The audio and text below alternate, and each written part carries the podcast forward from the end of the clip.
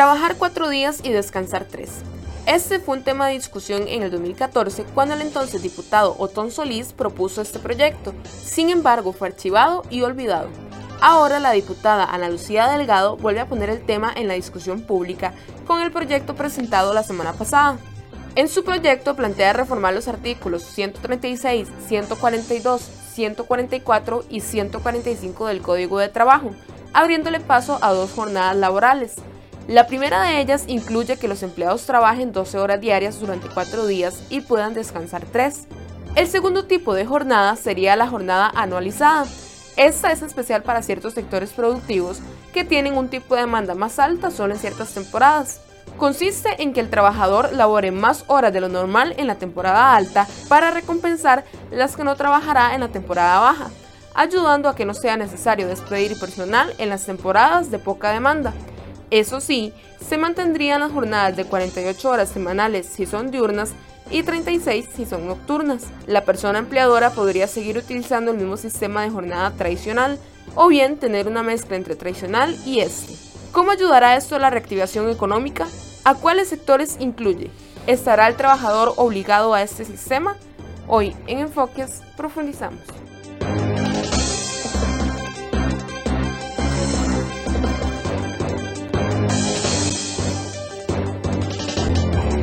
8 con 4 de la mañana, buenos días, gracias por acompañarnos en Enfoques. Hoy hacemos el segundo intento de abordar este tema. Recuerde que lo intentamos conversar el lunes anterior, pero por una falla eléctrica en la zona no pudimos continuar con la entrevista y hoy nos hacen el favor de acompañarnos nuevamente para abordar el tema la diputada del Partido Liberación Nacional, Ana Lucía Delgado, y también la abogada laboralista, Paola Gutiérrez, para ver cuál es el contexto actual de las jornadas laborales en el país, qué es lo que se pretende implementar y cómo esto beneficiaría no solo la calidad de vida de algunos trabajadores, sino beneficiaría a las empresas que están interesadas en aplicar este tipo de jornadas y por supuesto también ayudaría a descongestionar tránsito, ayudaría en otras situaciones que también vendrían de una u otra forma eh, alternas al tema. Le doy la bienvenida a la diputada Delgado. Buenos días, gracias por acompañarnos de nuevo.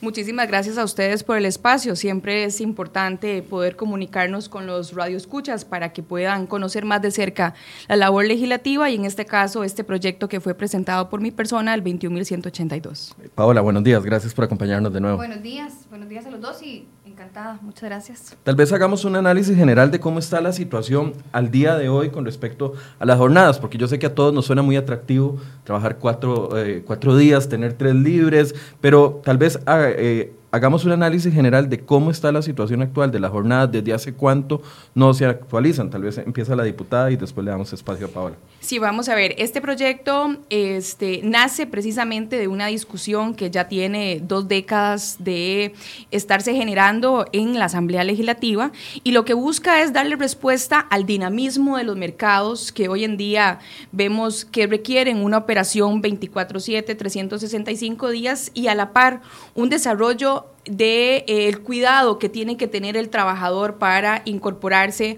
a estas empresas, pudiendo eh, accesar a jornadas diferentes, en este caso una jornada comprimida. Eh, 4.3 que permita no solamente el desarrollo profesional de la persona o en su oficio, sino también el desarrollo de su calidad de vida. Vamos a ver, los, los mercados actualmente tienen un dinamismo diferente y los flujos de trabajo son diferentes y apostamos hacia el tema de la competitividad.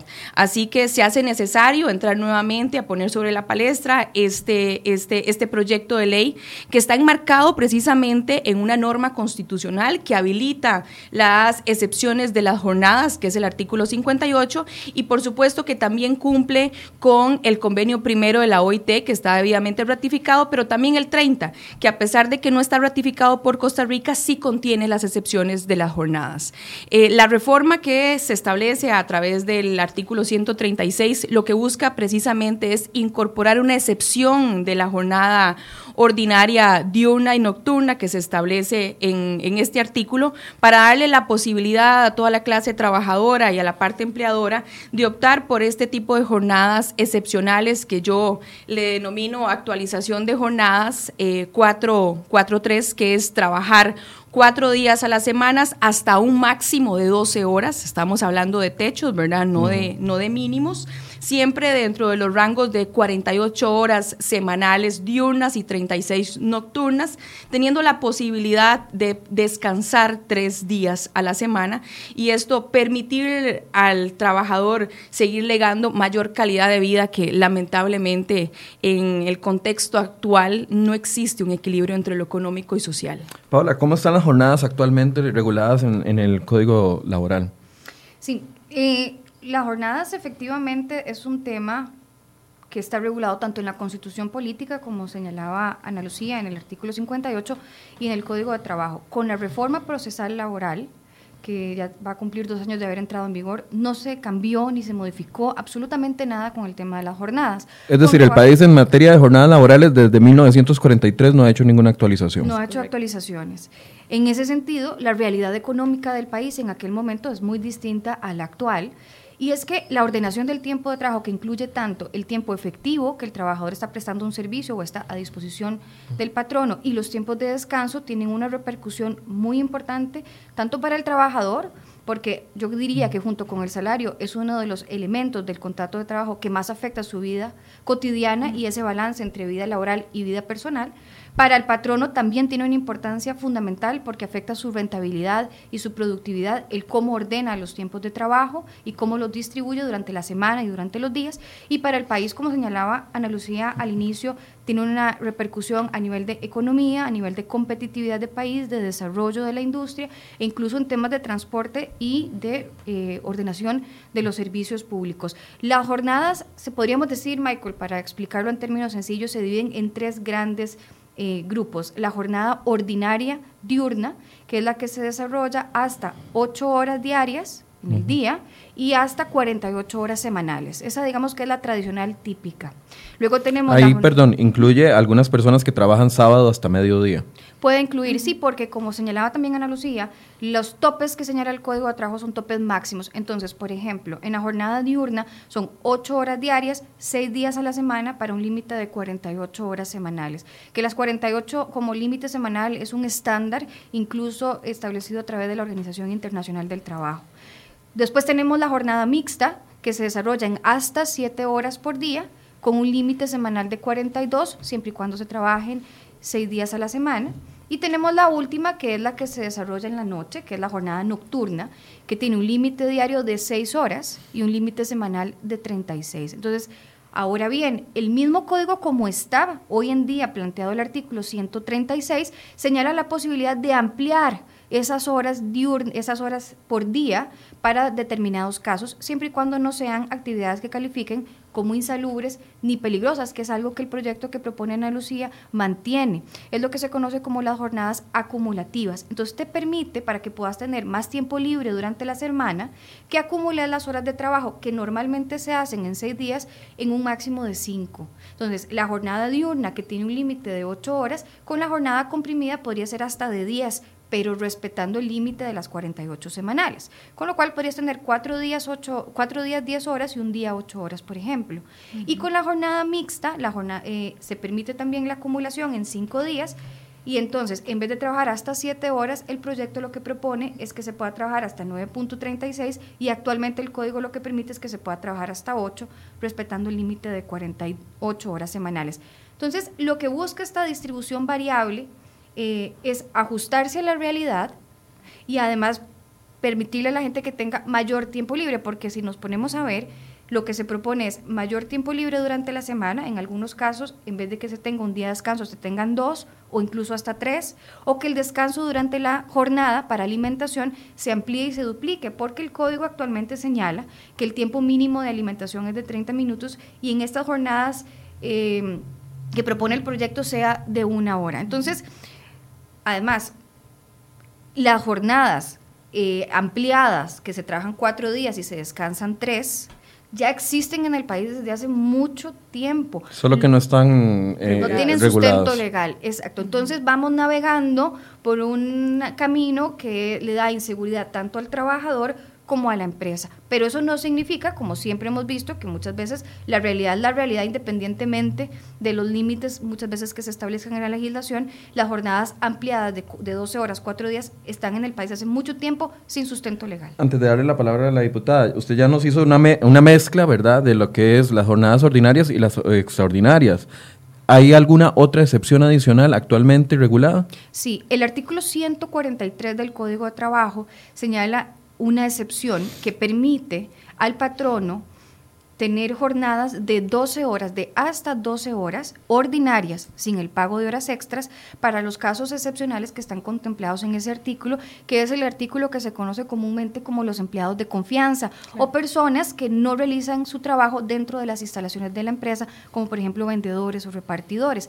En esos casos se pueden trabajar 12 horas no establece límite, así que se puede entender que son hasta 12 horas, 6 días a la semana, y además se establece un tiempo de descanso para alimentación de una hora y media. Lo que propone el proyecto con la jornada eh, ampliada es limitar esas 12 horas a casos excepcionales que deben estar establecidos incluso por el Ministerio de, de trabajo, bueno, en la jornada anualizada, pero en casos en donde se pueda trabajar hasta cuatro días, 12 horas, descansando tres, que es algo que el artículo 143, que no se propone modificar, pero que aplicaría para otros casos diferentes. Doña Ana Lucía, ¿de dónde nace eh, esta, revivir esta iniciativa? Yo sé que el contexto actual, perdemos horas de horas, algunas personas pierden hasta tres horas al día trasladándose, muchos llegan tarde al trabajo, los, los empleadores no pueden ejercer algún tipo de, de castigo en algunas ocasiones porque entienden de que el traslado es complicado. ¿De dónde nace esta iniciativa, de retomar esta iniciativa? Bueno, vamos a ver, este país está urgido de generar una agenda legislativa que permita la reactivación económica. Y esto es un proyecto que va totalmente ajustado a esa realidad. Eh, ya lo mencionó la licenciada eh, Paola, de que efectivamente vemos cada vez más cómo existen cifras importantísimas en el tema de desempleo y que no se está ajustando el sector eh, privado a las necesidades que actualmente impone la realidad y la competitividad del país. Así que a pesar de que tenía ya 20 años la discusión y que estaba archivada, necesariamente teníamos que poner nuevamente el tema en la palestra, escuchar a los sectores eh, interesados en el tema de actualización de jornadas y avanzar en un proyecto que permita no solamente eh, cerrar números en desempleo, sino también darle seguridad jurídica al empleador y por supuesto que sea una norma que esté bien cuidada para la clase trabajadora. En este caso vendría porque muchos de los comentarios que ya nos empiezan a llegar y les agradecemos que nos envíen también sus preguntas para irlas despejando es... Eh, sobre este sentido. Ya en el país mucha gente de empleado eh, privado trabaja hasta 12 horas al día y no existe ninguna, ningún tipo de beneficio adicional. Vendría también a regular el, el hecho de que algunas personas podrían estar siendo o trabajando más horas a la semana y que no tienen eh, derecho a defensa, porque todos sabemos de que en el sector público uno se puede defender y tendrá los sindicatos, tendrá las auditorías internas que le ayudarán a defenderse, pero en el sector privado es complicado el hecho de lograr defenderse porque puedo tener el riesgo de perder mi trabajo. Vamos a ver, por eso es que este proyecto también incorpora la regulación eh, hacia el Ministerio de Trabajo con el fin de fortalecer la parte de la inspección laboral, porque eh, Costa Rica de hace muchísimos años ratificó el convenio primero que establece el máximo de jornadas, que es lo que hemos estado conversando hasta este momento y vienen regulados desde nuestra constitución política. Entonces, ejercer una cantidad de horas superior y contraria a lo que establece en este caso el Código de Trabajo, que a pesar de que es de 1943 y que ahora en septiembre alcanza los 76 años, es un código que tiene muchas normas visionarias, ¿verdad? Y que ha sufrido algunas reformas y como claramente lo dijo doña Paola, no tocó en su momento la actualización de jornadas, pero sí prevé el resguardo en caso de que existan violaciones importantes al derecho de trabajo como está regulado en Costa Rica ante el Ministerio de Trabajo. En su propuesta no es que aplicaría para todo el mundo, es una excepción. Recuerdo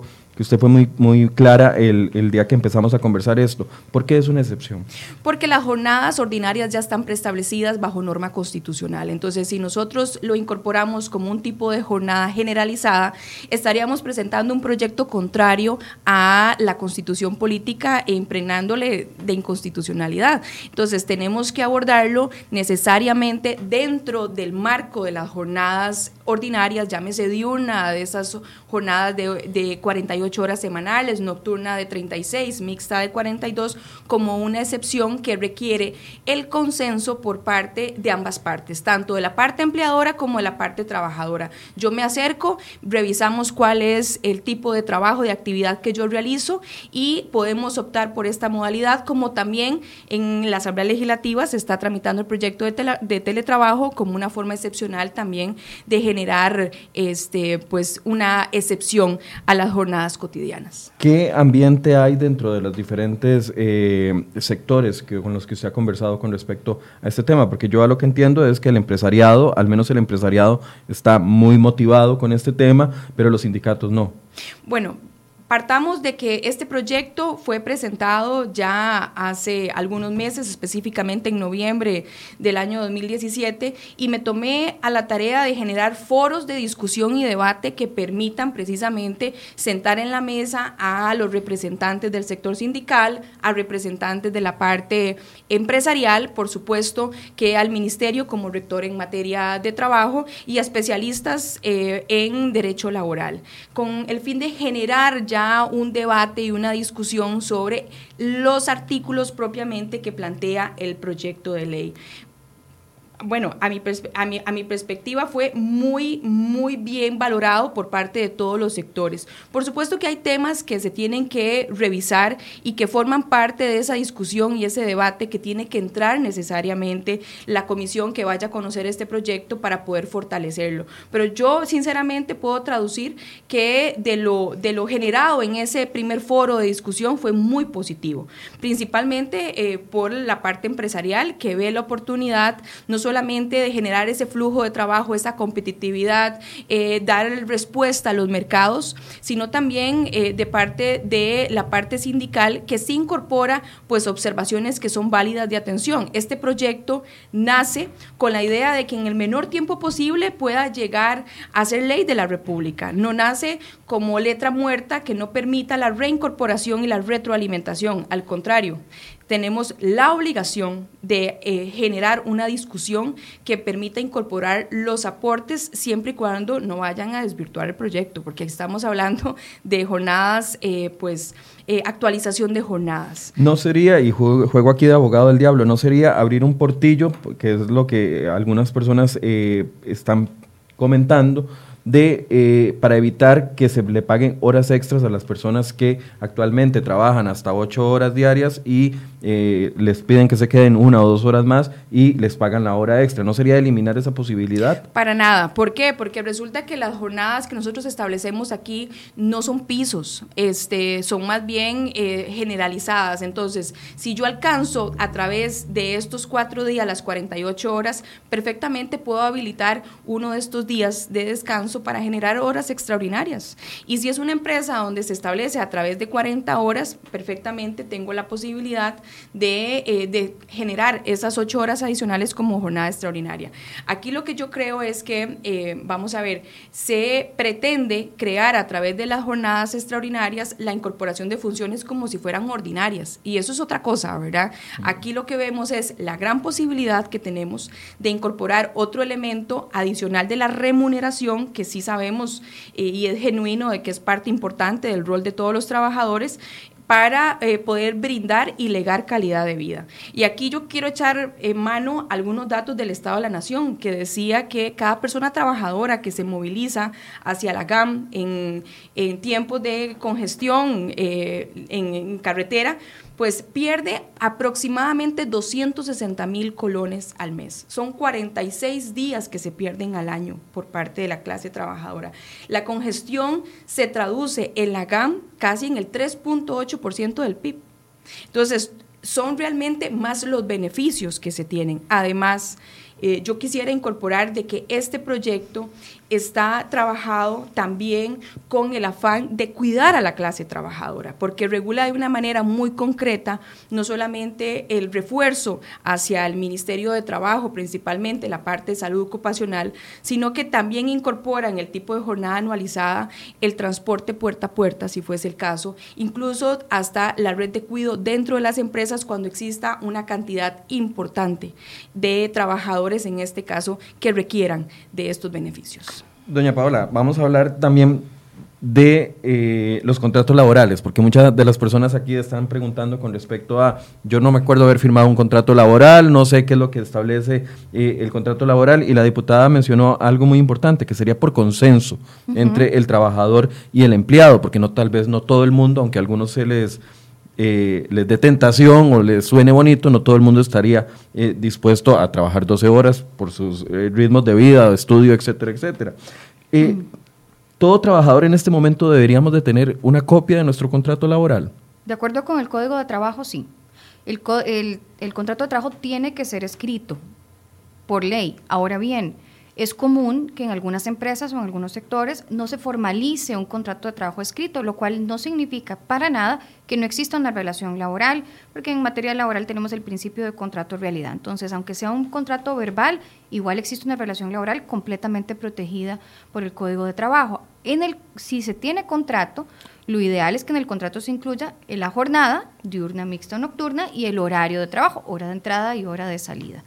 Eh, el proyecto no puede venir a establecer cambios unilaterales en contratos que ya se encuentren vigentes. Entonces, gente que actualmente no trabaja 12 horas, no podría el patrono, imaginémonos que el proyecto se apruebe en una semana, un caso hipotético, venir a decir a partir de este momento en esta empresa todas las jornadas se, se convierten en jornadas ampliadas. Vamos a cerrar los lunes y todo el mundo trabaja de martes a sábado o de martes a viernes. No, eso no se podría venir a modificar porque sería... Eh, no, es ese ni el fin del proyecto ni se podría hacer tampoco porque son relaciones que ya están en desarrollo. Ahora, lo que podría suceder es, si voluntariamente entre las partes acuerdan una modificación de la jornada con base en lo que esté en el proyecto ya aprobado como ley, si las partes están de acuerdo, se puede hacer la modificación del contrato y no necesariamente mediando una liquidación laboral. Y por otro lado, los trabajadores que inicien una vez aprobado el proyecto, una nueva relación de trabajo, ahí sí el patrono puede contratarlo desde el inicio o que la propuesta de contratación sea jornadas ampliadas de 12 horas, pero ya desde el inicio, no una modificación unilateral en mitad de un contrato que ya se encuentra vigente. Le preguntaba esto porque muchas de las personas eh, nos podríamos estar preguntando, ¿qué firmé? o sea, ¿qué, firmé yo cuando firmé contrato? O cuándo firmé un contrato, porque no me acuerdo haberlo hecho, y, no saben en qué tipo de jornada aplica. Entonces, cuando hay tantas variables como las que usted nos explica al principio, muchas personas se están haciendo o nos podemos hacer la pregunta, eh, eh, ¿en dónde estoy? ¿En qué parte de las jornadas ordinarias? ¿Estoy en una excepción? ¿Estoy en una jornada ordinaria?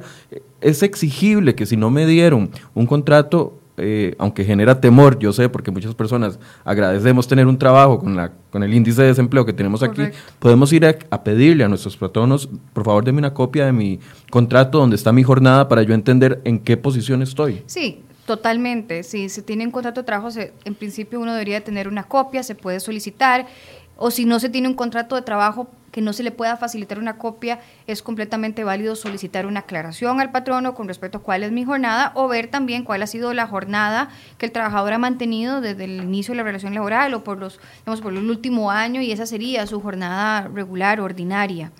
Normalmente en los contratos lo que se regulan son las jornadas de 8 y 48 o de mixta de 7 y 42 o la nocturna de 6 y 36. Las jornadas excepcionales del 143 también tienen que estar contempladas en el contrato de trabajo o bien también se podrían estar, estar establecidas no por exactamente de manera expresa en el contrato, pero sí por la forma y las condiciones de contratación y por el puesto de trabajo que desempeña el empleado pero efectivamente todo el mundo tiene derecho a saber cuáles son sus condiciones. Y como yo mencionaba al inicio, junto con el salario, la jornada es de los elementos más importantes que afectan la vida del trabajador y por ende la importancia de que esto esté regulado y no que sigamos teniendo una situación que no tiene sustento jurídico.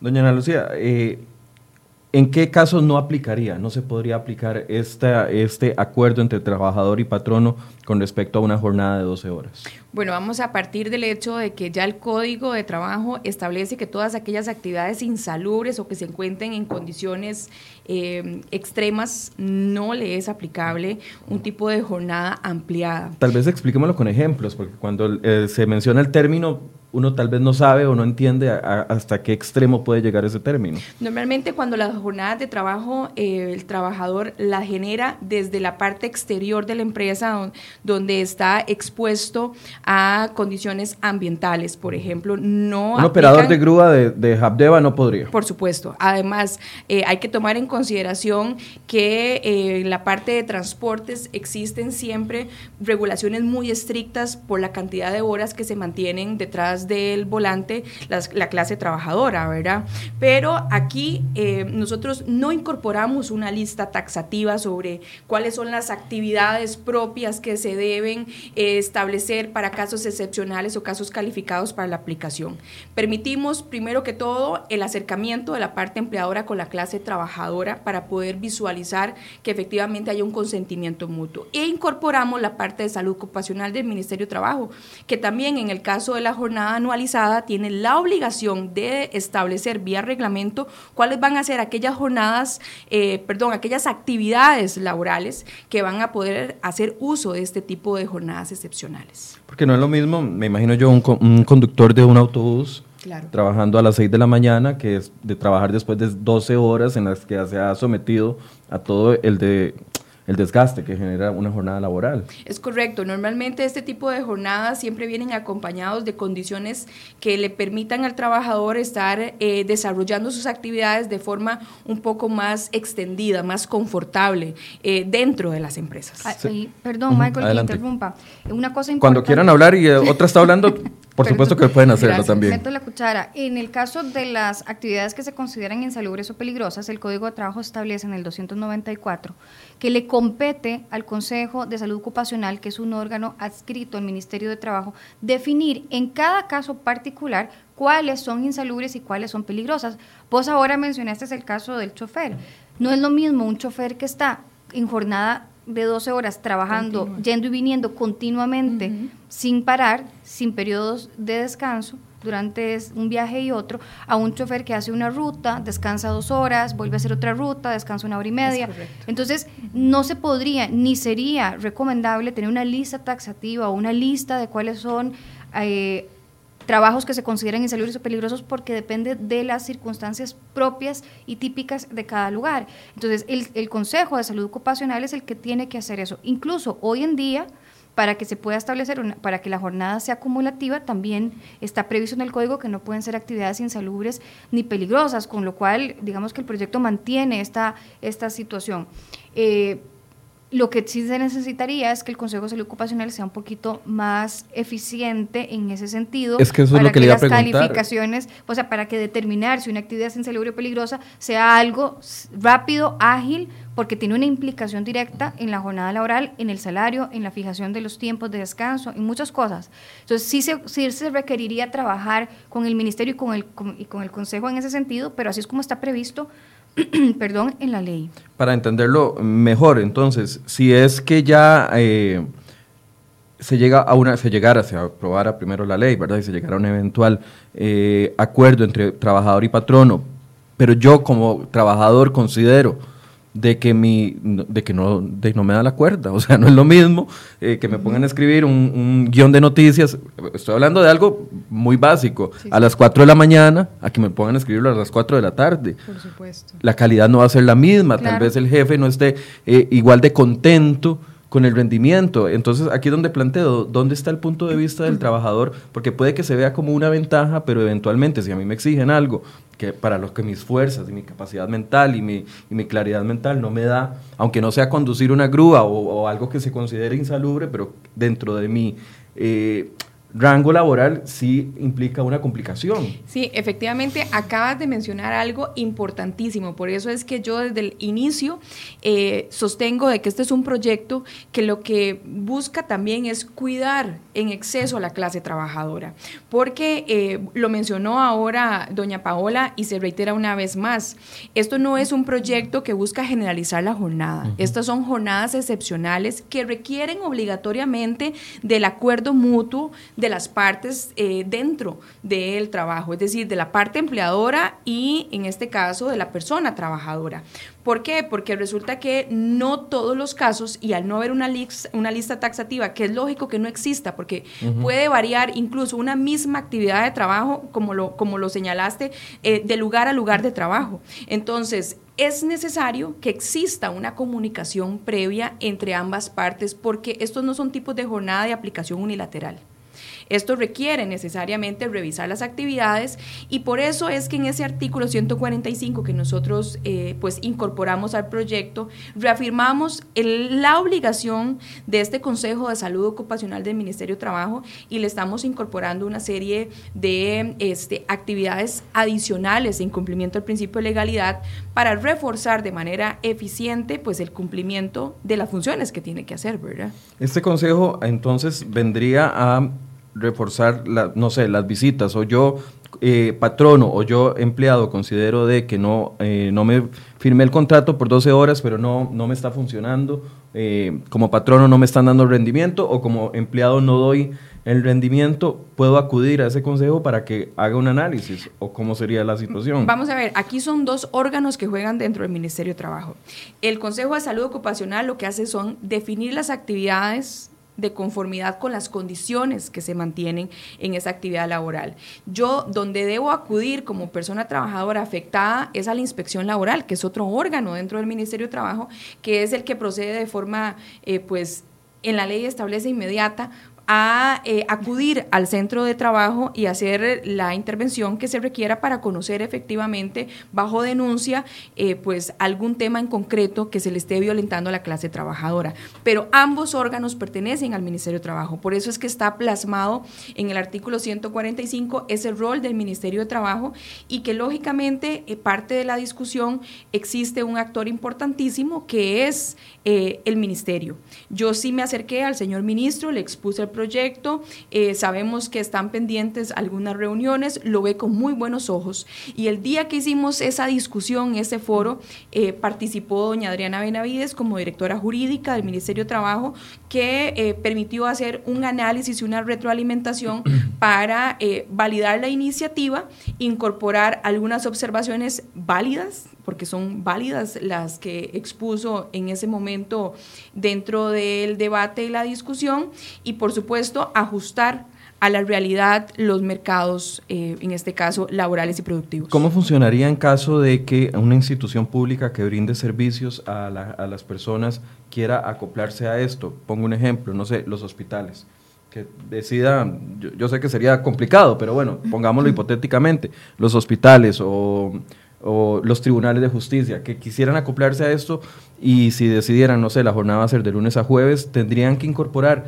y garantizar los servicios el día laboral eh, que toda la mayoría de las personas tiene para brindar esos servicios. Es decir, tendrían que brindar los servicios aunque apliquen la jornada eh, de este tipo para algunos de sus trabajadores? Este garantizar los servicios. Este tipo de jornadas lo que garantiza es 24/7, 365 días, donde lo que busca es incorporar más trabajadores al rol eh, de las empresas para darle respuesta a las necesidades. Y con eso me parece que es, eh, te doy la respuesta, porque tampoco queda sesgado hacia el sector privado, ¿verdad? Si nosotros podemos lograr eh, avanzar con este proyecto, no solamente se van a ver beneficiados los trabajadores en su momento, incorporando eh, pues todos los beneficios de calidad de vida que eh, puedan estar alineados a la clase trabajadora bajo una excepción, porque estas son jornadas excepcionales, no hay que perder de vista esto, ¿verdad? Sino que también va a permitir los flujos de trabajo 24/7, 365 días. Hay, hay otro tipo de jornada que a mí me parece muy interesante en el proyecto, porque el proyecto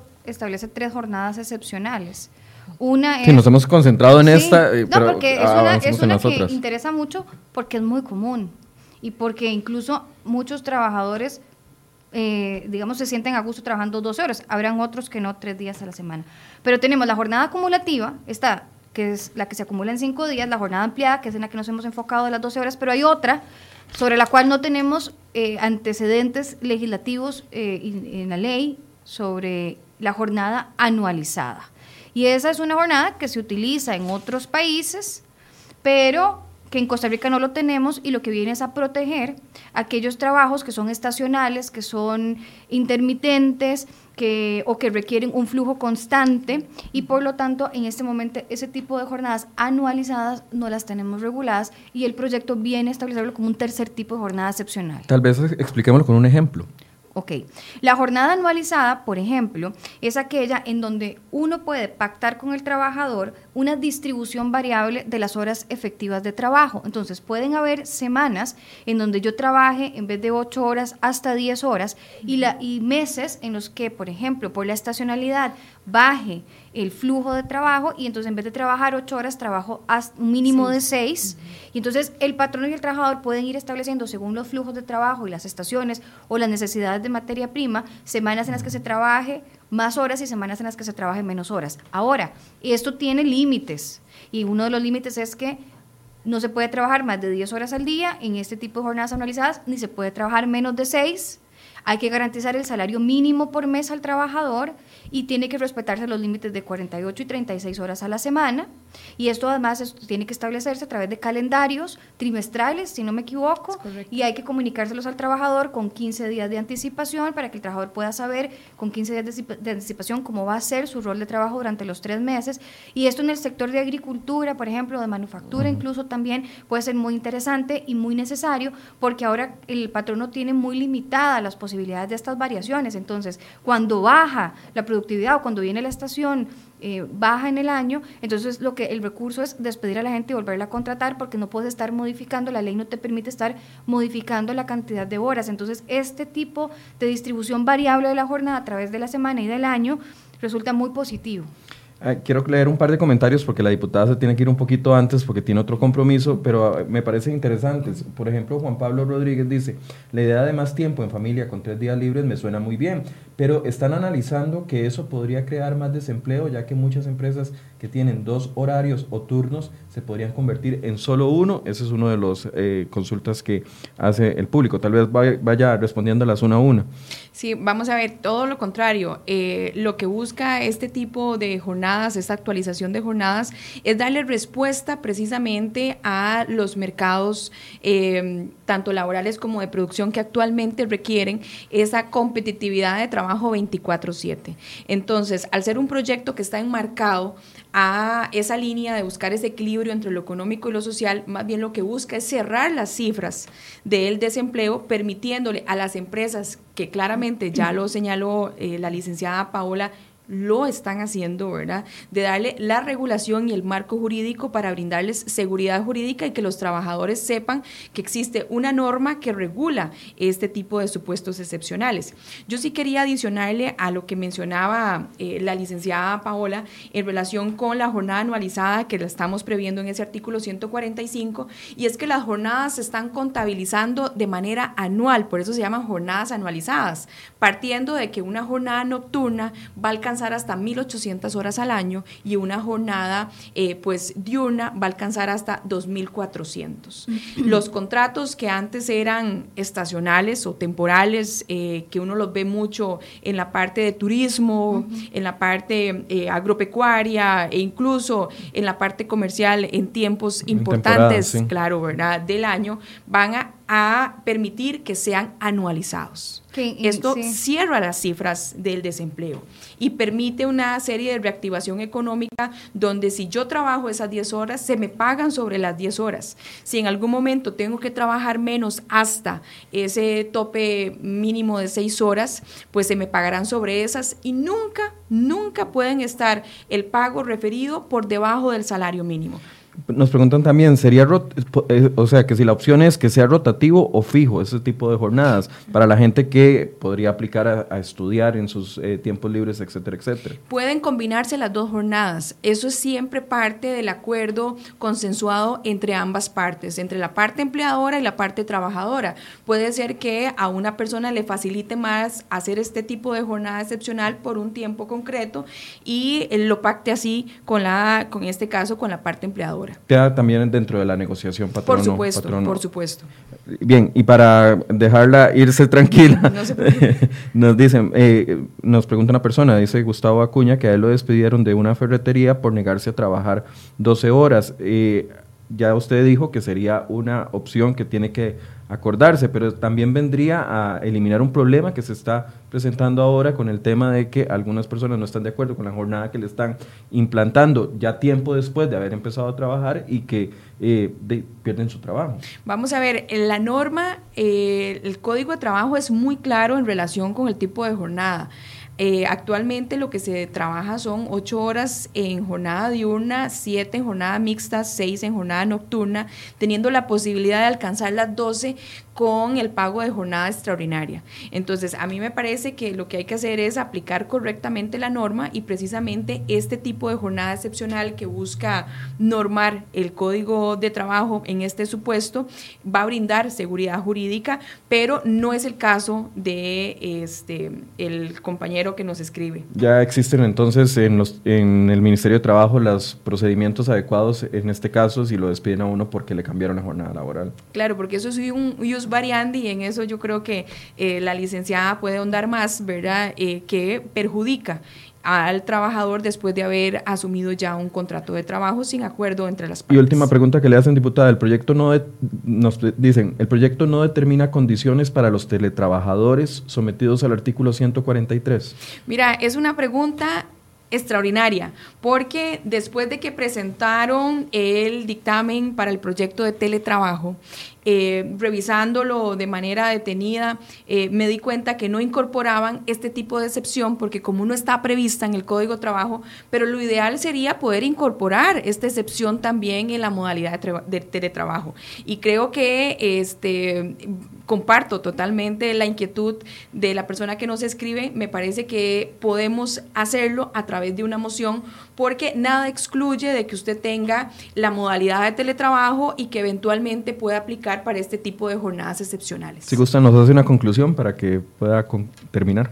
Bueno, vamos a ver, este es un proyecto que busca de una u otra forma reactivar la economía en Costa Rica, darle respuesta al dinamismo del mercado, darle respuesta en este caso al sector empresarial que busca aumentar la competitividad para poder eh, avanzar 24/7, 365 días de la semana, pero al mismo tiempo eh, está basado en legarle calidad de vida a la clase trabajadora. Todos hemos estado metidos en presas, eh, en congestión eh, vial, que lamentablemente lo que lo que genera es pérdida de calidad de vida, calidad de vida y calidad de vida. Así que claramente lo señaló ahora la licenciada y yo me acuerdo que hace por lo menos tres, cuatro años atrás en una conferencia en el CICAP de la UCR decían que efectivamente el salario era uno de los beneficios más propios de la clase trabajadora, pero no era el primero.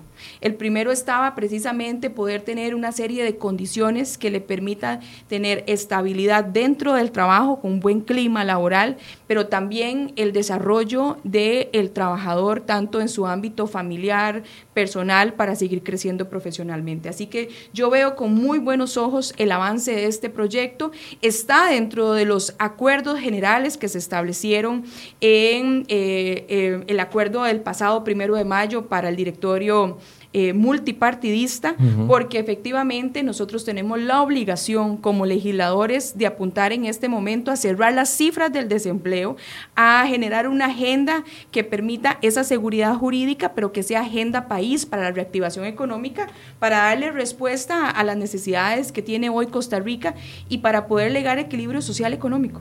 Bien, muchísimas gracias, diputada, eh, por el tiempo, por haber venido dos veces esta semana. Pudimos, eh, no pudimos conversar el primer día, pero este día sí lo hicimos y queda completamente invitada para que nos dé actualizaciones con el respecto. No terminamos todavía, la diputada se tiene que retirar, pero vamos a continuar contestando algunas preguntas que eh, llegan para doña Paola.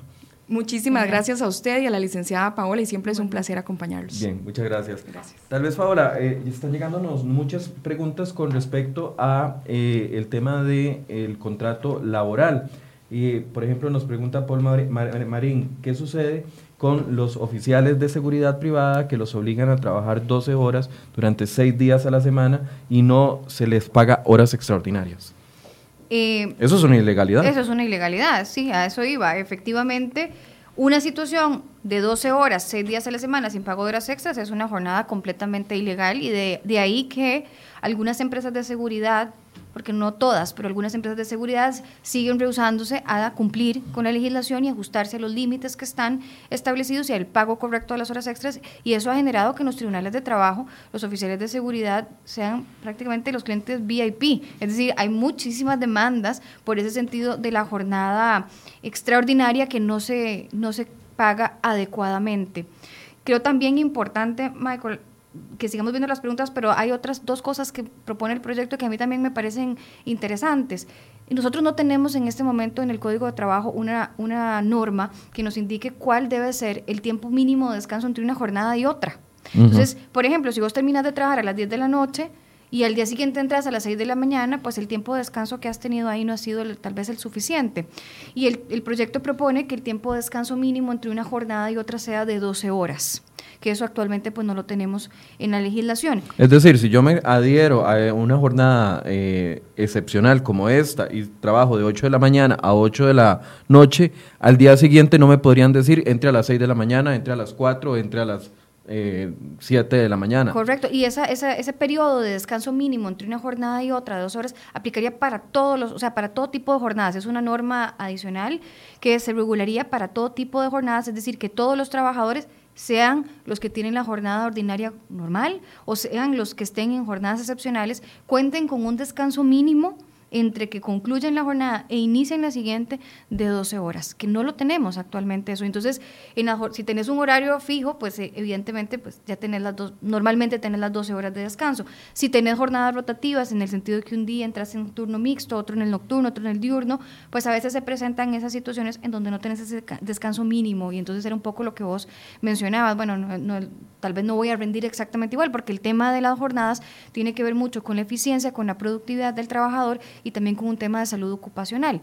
Y otro de los elementos que propone el proyecto, que a mí me parece muy interesante, podría parecer que más bien uno se cuestiona cómo no lo tenemos, es la posibilidad de que los comprobantes de pago, esas boletas de pago donde el patrono te especifica cuánto te está pagando y qué rubros te está pagando, cuánto de ordinaria, cuánto extraordinaria, si trabajaste días feriados, si trabajaste tus días de descanso, se pueda hacer en una boleta que se envíe de manera electrónica. Actualmente muchos de los patronos tienen boletas de pago, pero como tienen que ir directamente que cada trabajador se las firme, en ese proceso se pierden las boletas, el trabajador no las recibe o es muy difícil de llevarles una trazabilidad. El proyecto propone como una posibilidad que las boletas de pago, bien detalladas, se envíen por medio de correo electrónico y entonces eso también le da la posibilidad al trabajador de tener a mano la información para saber qué le están pagando y a cuánto corresponde cada rubro. Es que yo no sé, Paula, si usted concuerda conmigo que a veces como trabajadores eh, no, no, estamos educados en la forma de analizar hasta el salario que recibimos.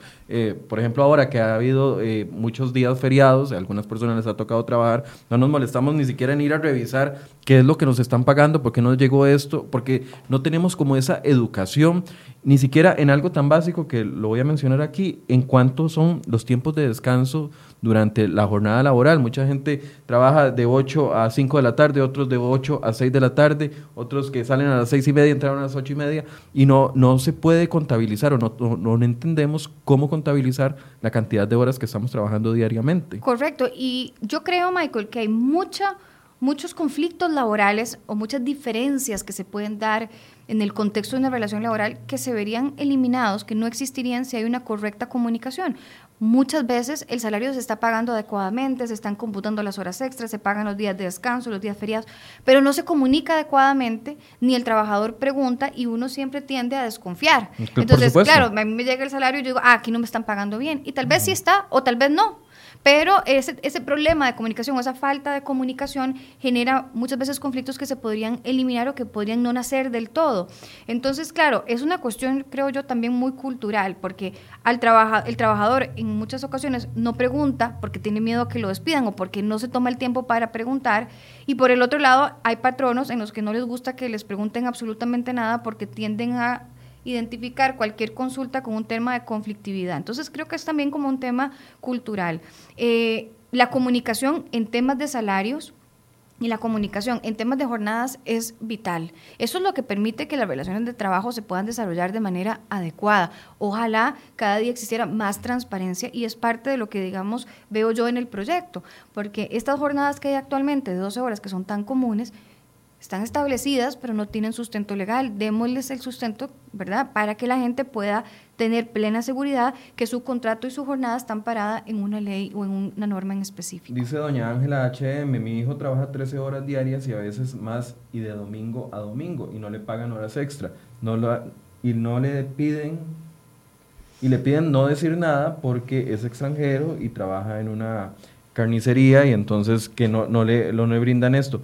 Eh, el hecho de ser extranjero no le limita a uno ningún derecho laboral. Puede ser un extranjero que esté en una situación irregular en el país, que eso en nada le imposibilita que pueda hacer efectivo sus derechos laborales. Una cosa es una relación laboral y otra cosa es la situación migratoria. Ahora, un patrono en principio no, no debería, por ley, de contratar a una persona que esté en una situación migratoria irregular, pero si lo hace, tiene que cubrirle total los derechos laborales. Y una persona, por ir a reclamar sus derechos laborales, lo puede hacer independientemente de su situación migratoria. Una persona que trabaja 13 horas al día y no le pagan las horas extras y trabaja de domingo a domingo está en una situación totalmente irregular y para eso precisamente es que están los tribunales de trabajo y para eso es que incluso está la Defensoría para que pueda apoyar a la gente que no pueda costear o que esté dentro de los límites que protege la Defensoría para darles asistencia. En las jornadas más extensas se deben de establecer más tiempos de descanso.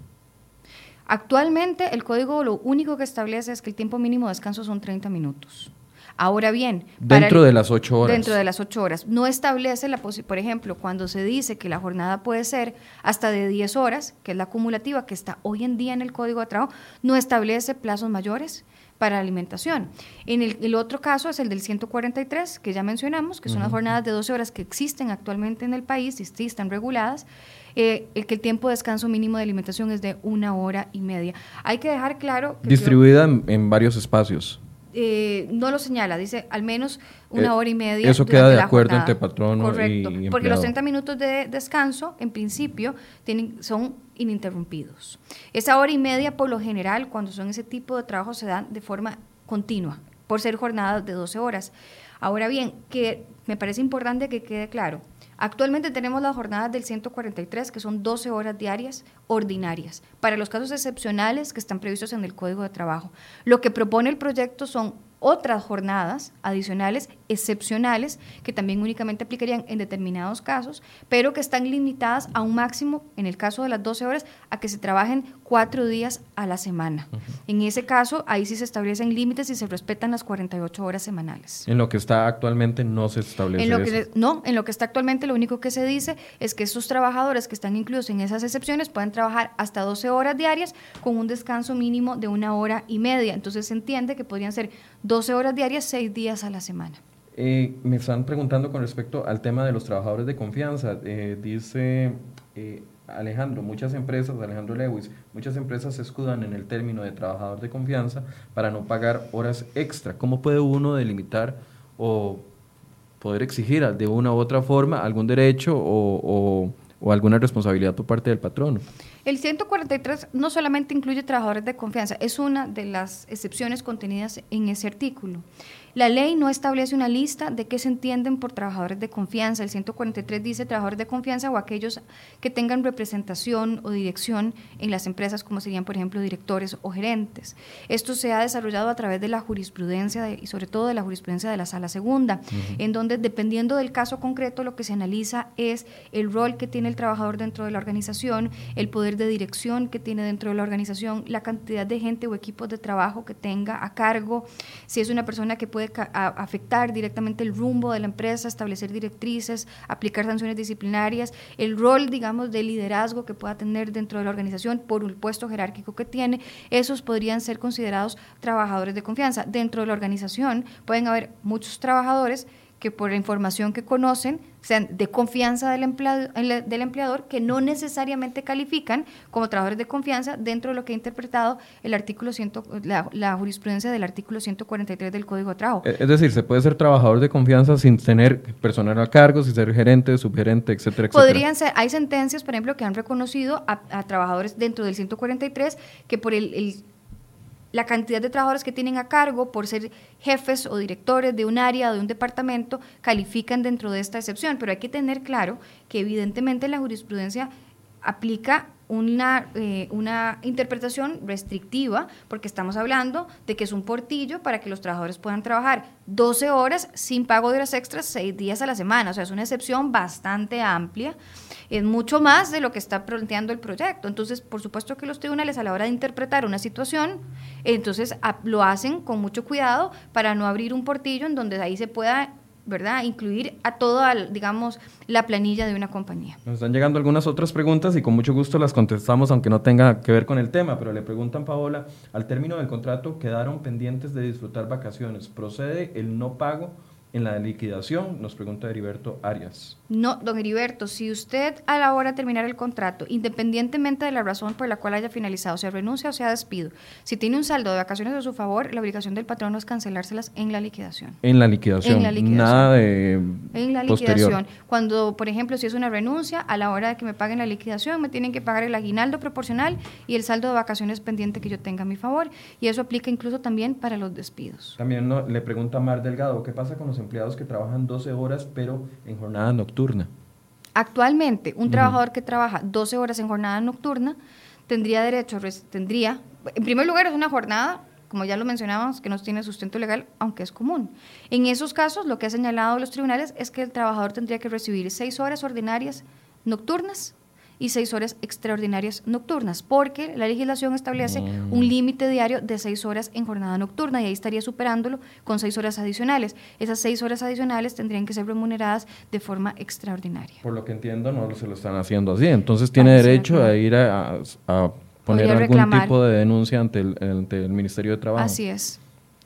Que hay una, hay una cosa interesante y es que la jornada extraordinaria siempre se tiene que cancelar a tiempo y medio del valor de la jornada ordinaria. Y además, en nuestro país aplican dos límites que se aplican simultáneamente, Michael, y no de forma, y no son excluyentes entre sí. Tenemos un límite diario, que puede ser de 8, de 7 o de 6, dependiendo de si es una jornada de una mixta nocturna, y un límite semanal de 48, 42 o 36.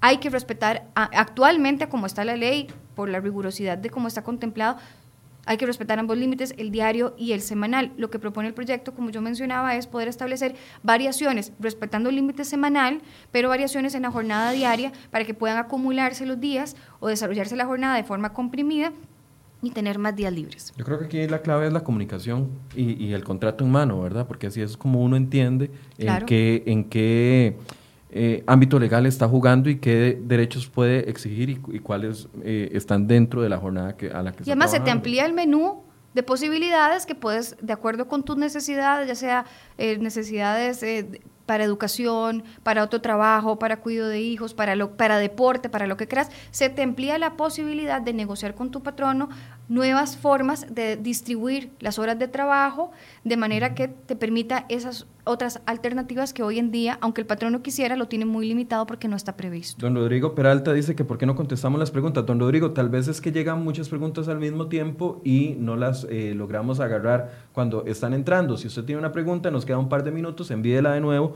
y con mucho gusto se la respondemos. Mientras tanto, le leo a Paola algunos de los comentarios porque eh, pareciera que hay muchas personas contentas con esta posibilidad. Dice Alonso Aguilar, yo trabajé hace poco en una empresa que tenía 4-3, muy buen horario, mi trabajo, y da mucho tiempo para la familia. Dice Jennifer Phillips, bueno, yo trabajo así y es excelente, tiene un tiempo uno para sacar sus cosas y más tiempo para los hijos y para la eh, casa. Dice Raquel Ortiz, completamente de acuerdo, pero que no sea rotativo, era la, situación que planteaba Raquel Ortiz con respecto a la jornada 4-3. Aquí hay otro comentario de eh, eh, Alexis Chacón, que dice, ese horario lo he tenido durante 15 años y es lo mejor, trabajo solamente 15 días al mes, tengo mucho tiempo libre para mi familia y el trabajo somos más productivos. A mí me preocupaba el tema de la productividad, porque la, capacidad de uno no es la misma tras una hora o, o tras 12 horas laborales y era ahí donde preguntaba sobre los tiempos de descanso en este tipo de jornadas. Sí, lo que establece el proyecto es que como mínimo la persona tenga una hora de descanso para alimentación en estas jornadas de 12 horas y, y aquí es, o sea, hay que tener claro, por ejemplo, los tiempos de café no están regulados en el Código de Trabajo en ningún lado. No hay ningún artículo del Código que te garantice tiempos de café, pero es parte, o sea, ya tener una jornada donde no se incluya algún descanso de 10 o 15 minutos para café es, sería la excepción. La regla normal es que se establezcan. Entonces, con los tiempos de café y el tiempo mínimo de alimentación de una hora, pues eh, es lo que establece el proyecto. Yo creo, Michael, que la, para bien o para mal, es muy común que las jornadas se extiendan ahora 10 hasta 12 horas en algún tipo, en diferentes tipos de actividad y por ejemplo en los tipos de servicios en donde se requiere una atención incluso a clientes de manera internacional y entonces yo creo que no estamos hablando de algo que no sea común. Lo importante es regularlo para que las dos partes puedan tener claro cuáles son los términos y las condiciones. Bien, eh, hay otros comentarios, dice don Edgar Araya, además de trabajadores de confianza del 143, también aplica para trabajadores con poca supervisión. Sobre los teletrabajadores, ¿podría por favor comentar sobre eso? Con el tema del teletrabajo, que a mí me parece un complemento muy sano con respecto a este proyecto de las jornadas excepcionales, con el tema del teletrabajo, como no hay una regulación específica en este momento, en general aplicarían las mismas jornadas que están en el código de trabajo. Entonces, dependiendo del control, y efectivamente el comentario que hace esta persona es muy acertado, aquellas personas que trabajen sin fiscalización superior inmediata, de acuerdo con el 143, es decir, que puedan trabajar sin esa supervisión directa, pueden tener jornadas de hasta 12 horas. Eh, sin pago de horas extras, es 12 horas ordinarias. En el caso del teletrabajo, dependiendo del tipo de supervisión y de control que el patrono tenga de forma remota, podría tener una jornada de máximo 8 horas o podría caber dentro de las excepciones del artículo 143, porque el teletrabajo puede tener la posibilidad de que te estén monitoreando constantemente, casi como que si estuvieras en el centro de trabajo a través de los reportes de tu computadora, incluso eh, la persona conectada en ciertos sitios y puede ser también que sea un teletrabajo en donde es más por proyecto por resultado y te digan, bueno, tenés que mandarme al final del día este reporte y durante el día eh, no hay una supervisión directa, podría ser dentro del 143, dependerá de cada caso concreto. Y para concluir, dice Paul Marín, ¿qué sucede cuando se termina una relación laboral y quedan pendientes el pago de horas extras y el patrono te hace firmar un documento donde exime al patrono de una futura demanda? Para él como para él como de las mismas. Al firmar ese documento coaccionado, el empleado está perdiendo su derecho al cobro de las horas extras. Las horas extras, no, vamos a ver, las horas extras son un derecho irrenunciable. Es decir, yo no puedo renunciar al pago de las horas extras, pero las horas extras están sujetas a ser demostradas. Las horas extras no solo porque el trabajador indique que tiene derecho a ellas se le van a otorgar, tiene que probar que las laboró. Entonces, hay que hacer la diferencia entre que yo firme un documento, un finiquito, privado, como que vos me pongas a firmar aquí un documento que yo diga que no me debes horas extras y que todo está cancelado. Ese documento es más un acuerdo entre las partes, pero que puede ser sujeto a revisión por parte de los tribunales de trabajo. Es decir, se puede defender uno aunque haya firmado un, documento por compromiso o coaccionado o cualquier otra circunstancia o por desconocimiento. La otra opción que hay, que es también muy común, es que se firme un acuerdo de resolución alterna de conflictos, que es un acuerdo que está protegido por una ley especial la 7727, en donde es un acuerdo que se firma frente a un conciliador imparcial en un centro de conciliación, ya sea del Ministerio de Trabajo o en un centro de conciliación privada, en donde las partes se acercan, negocian y firman un documento ahí el centro de conciliación o el Ministerio de Trabajo debe garantizar que la persona está actuando libre y voluntariamente y no está siendo sujeto de coacción y ese documento sí está protegido por la ley y por lo tanto es como una sentencia entre las partes. Hay que ver exactamente a cuál de los dos documentos se está refiriendo esta persona. Y Javier Rojas, como siempre, ustedes nos ayudan a complementar las respuestas. Dice Javier Rojas, buen día. En el derecho laboral existen derechos disponibles e indisponibles. En este caso, estamos hablando de un derecho indisponible o irrenunciable. Debe demostrar que lo laboraste y puedes cobrarlo. Complementando la, la respuesta que nos daba Paola. Y por último dice Don Der James, no sabía de este proyecto, es para toda empresa o la que quisiera adaptarse a él. Bueno, ya la diputada lo explicó, don, eh, la transmisión va a quedar acá disponible para que usted pueda analizar todo lo que expuso la eh, diputada al principio, pero ya se dijo que era por un acuerdo mutuo entre ambas partes. Sí, es por un acuerdo mutuo y es, dependiendo del tipo de industria, eh, si son trabajos insalubres o peligrosos o no, se aplicarán dependiendo de esas particularidades. Pero las jornadas, el proyecto no está eliminando ni está proponiendo eliminar las jornadas de 8 horas o de 6 horas en la noche o de 7 horas en la mixta. Eso, eso se permanece. Esas son jornadas excepcionales para casos excepcionales, siguiendo lo que dice el artículo 58 de la Constitución Política. Bien, yo creo que la conclusión es que tenemos que informarnos más, ¿verdad? Como, eh, tanto como empleadores y como trabajadores y como, no, como empleadores comunicar mejor. Correcto. Y como trabajadores informarnos más sobre cuáles son nuestros contratos. No tenemos que tener miedo a pedir una copia de un contrato laboral, de entender cuáles son las condiciones en las que estamos trabajando, porque eso nos ayuda incluso a revisar las boletas, que era algo que usted nos decía como básico. Correcto, así es. Y vamos a ver qué, qué camino toma. Yo creo que todo proyecto siempre es sujeto a poderle proponer mejoras y creo que el proyecto puede, eh, digamos, mejorarse en algunos aspectos puntuales, pero creo que es una iniciativa muy importante que, como lo mencionaba la diputada, esto tiene más de 20 años de estarse discutiendo y se plantea, se discute y queda engavetado. Yo creo que ya el momento y la situación actual del país exige que una situación así se analice a profundidad y se tomen las medidas legislativas que sean beneficiosas para ambas partes de la relación laboral. Muchas gracias, Paola. Muchas gracias, Michael, por la invitación. No, gracias a usted porque siempre nos ayuda a entender los contextos en este tema materia laboral tan importante. Les agradecemos mucho su compañía. Mañana a las 8 de la mañana, nuestro último programa de la semana. Los invitamos para que nos acompañe acá en Enfoques. Y recuerde que la transmisión queda también en la página de crhoy.com. Usted puede entrar ahí a una pestaña que dice programas y va a encontrar todos los programas de enfoques y también en nuestro Facebook Live quedan archivados en la pestaña que dice videos y ahí puede repetir y si tiene preguntas puede enviarnos las que de fijo las vamos a contestar en el momento en el que tengamos a los abogados laboralistas acá de nuevo. Muy buenos días y muchas gracias por su compañía.